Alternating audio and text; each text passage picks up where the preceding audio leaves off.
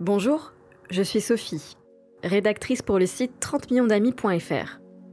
Aujourd'hui, je vous retrouve pour parler santé. Car en hiver, les animaux aussi peuvent attraper un mauvais virus. Alors que faire lorsque votre chat ou votre chien tombe malade? Eh bien, on aurait tendance à recourir aux antibiotiques. Mais pourtant, ce type de médicament ne s'avère pas toujours nécessaire pour soigner notre animal de compagnie. En d'autres termes, le célèbre slogan Les antibiotiques, c'est pas automatique vaut aussi pour nos animaux. Les gouvernements européens souhaitent même réduire leur usage de 15% pour les chats et chiens afin de limiter le risque d'antibiorésistance. Arrêtons-nous quelques instants sur l'antibiorésistance. Déjà, qu'est-ce que c'est?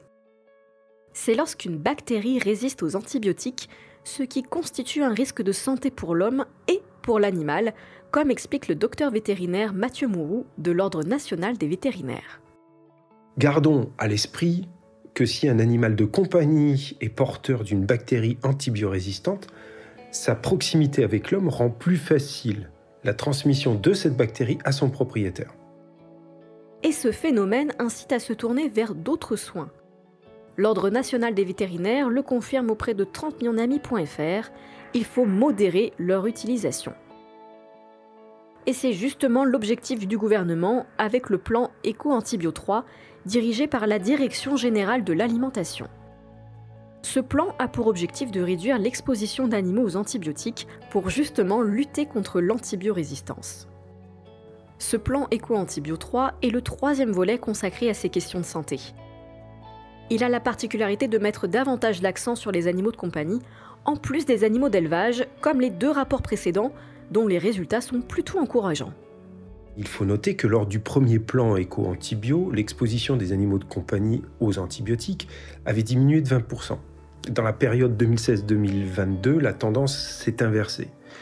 Et donc l'un des objectifs du plan éco-antibio 3 est de retrouver cette dynamique en réduisant de 15% l'exposition des chiens, des chats et des nacs au cours des cinq prochaines années.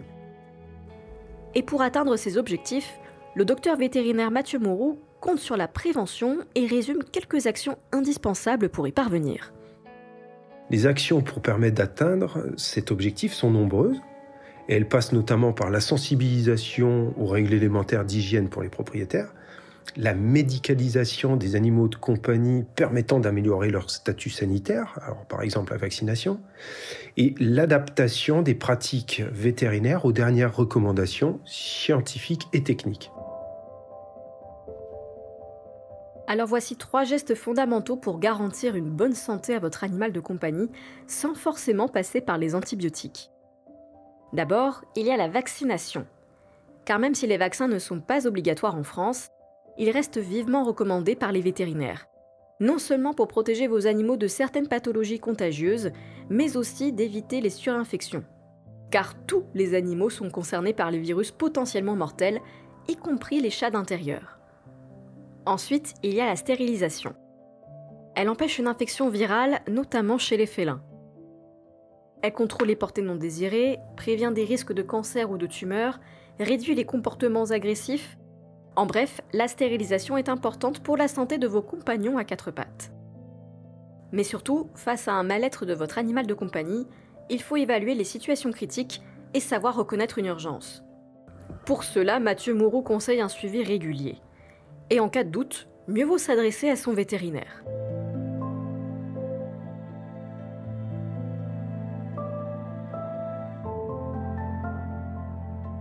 J'espère que ce podcast vous a plu. Pour d'autres conseils sur la santé et le bien-être de vos animaux de compagnie, retrouvez-nous sur Facebook, Instagram, X, TikTok ou bien retrouvez-nous sur notre site 30 millionsdamis.fr. Quant à moi, je vous souhaite une belle journée et surtout prenons soin de nos animaux. À très vite.